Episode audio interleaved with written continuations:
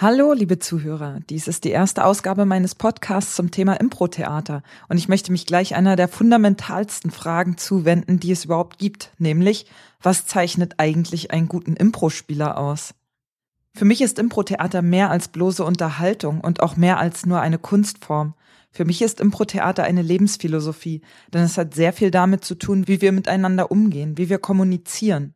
Deshalb müsste der ideale Impro-Spieler eigentlich auch sowas wie der ideale Mensch sein, theoretisch zumindest, denn er lässt den anderen auf der einen Seite genug Platz, sich zu entfalten, auf der anderen Seite jedoch hat er einen eigenen festen Standpunkt und nimmt aktiv am Leben teil. Was zeichnet ihn also aus, den idealen Impro-Spieler? Früher habe ich häufig gedacht, die Spieler, die auf der Bühne besonders präsent sind oder besonders lustig sind, wären gute Impro-Spieler. In der Zwischenzeit sehe ich das etwas anders.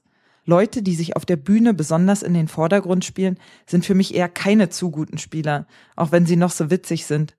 Diese Spieler machen im Grunde eher so eine Art Solo-Nummer, als dass sie mit den anderen gemeinsam spielen. Häufig drücken sie anderen ihre Angebote auf, während die der Mitspieler ignoriert, im schlimmsten Falle aber nicht einmal bemerkt werden. Diese Spieler sind so sehr in ihrem Kopf und damit beschäftigt, das Geschehen auf der Bühne zu kontrollieren, und sie tun dies durch ihr dominantes Spiel, dass der eigentliche Improgeist, nämlich im Moment zu sein, bei den Mitspielern zu sein, verloren geht. Auch hier kommt es natürlich darauf an, wie man sich in den Vordergrund setzt. Nicht jeder Spieler, der einen Gag macht, ist gleich eine Rampensau. Nicht jeder Spieler, der eine große Bühnenpräsenz hat, ist eine Rampensau. Es geht darum, wie mit den anderen Spielern, wie mit dem Spiel interagiert wird, wie offen ein Spieler ist. Ein guter Impro-Spieler ist für mich einerseits wie warmes Wachs, das sich an seine Mitspieler und an die Geschichte anpasst.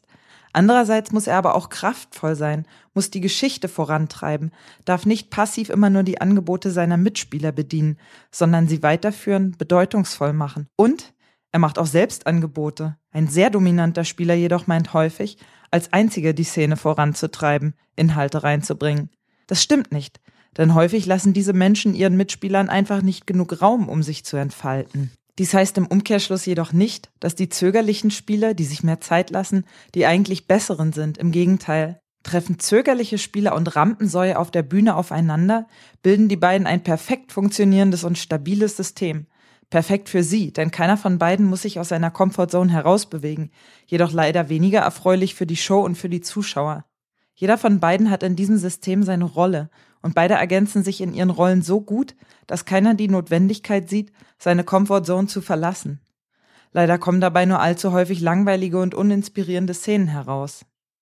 Generell sind Spieler, die auf der Bühne zögern, höflich sein wollen und anderen den Vortritt lassen möchten, genauso wenig hilfreich wie Rampensäue. Selbst Mitspieler, die selbst nicht unbedingt Rampensäue sind, beißen sich an zurückhaltenden Spielern oft die Zähne aus. Es fühlt sich dann an, als würde man mit einem Pudding spielen. Es gibt überhaupt keinen Widerstand. Man hat den Eindruck, auf der Bühne alleine mit der Verantwortung, die Szene definieren und voranbringen zu müssen, sitzen gelassen zu werden. Der in dieser Weise zurückhaltende Spieler hat häufig Angst, etwas falsch zu machen. Dabei bewirkt er mit seinem passiven Verhalten genau das, was er eigentlich vermeiden möchte, nämlich dass die Szene schlecht wird. Sein Verhalten wird hier also zur selbsterfüllenden Prophezeiung. Ein solcher Teufelskreis kann nur durchbrochen werden, indem der zurückhaltende Spieler seine Komfortzone verlässt und ein Risiko eingeht. Selbst ein Scheitern ist, zumindest für seine Mitspieler oder für die Gruppe, in der er spielt, in diesem Fall wünschenswerter, als immer wieder langweilige Szenen auf die Bühne zu bringen, in denen es um nichts geht. Es ist wie in jeder normalen zwischenmenschlichen Kommunikation auch. Wenn jemand rumeiert, sich nicht festlegt, heute dies und morgen das sagt, fühlt man sich als Kommunikationspartner irritiert.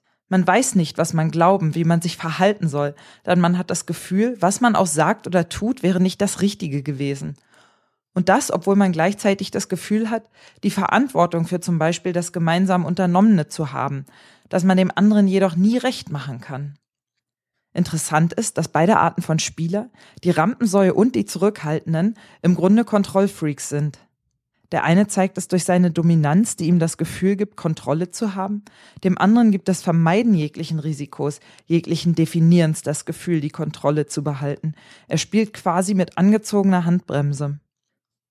Beide Spielerextreme sind normalerweise bei sich und im Kopf und nicht beim Mitspieler und im Moment. Dabei ist für mich am Improvisationstheater genau das Tolle, die Kontrolle an der Garderobe abzugeben und sich auf diesen freien Fall einzulassen. Und dies funktioniert umso besser, je mehr sich alle Mitspieler darauf einlassen können. Und vielleicht erlebt man dann einmal einen dieser wirklich seltenen Momente, in denen man das Gefühl hat, auf einer Wellenlänge zu schwingen und wirklich und wahrhaftig mit einem anderen menschlichen Wesen verbunden zu sein. Das Gefühl, nicht allein zu sein, der Moment, in dem man sich ohne Angst, verletzt zu werden, dem anderen zeigt und dieser das Gleiche tut, in dem man sich einander blind vertraut.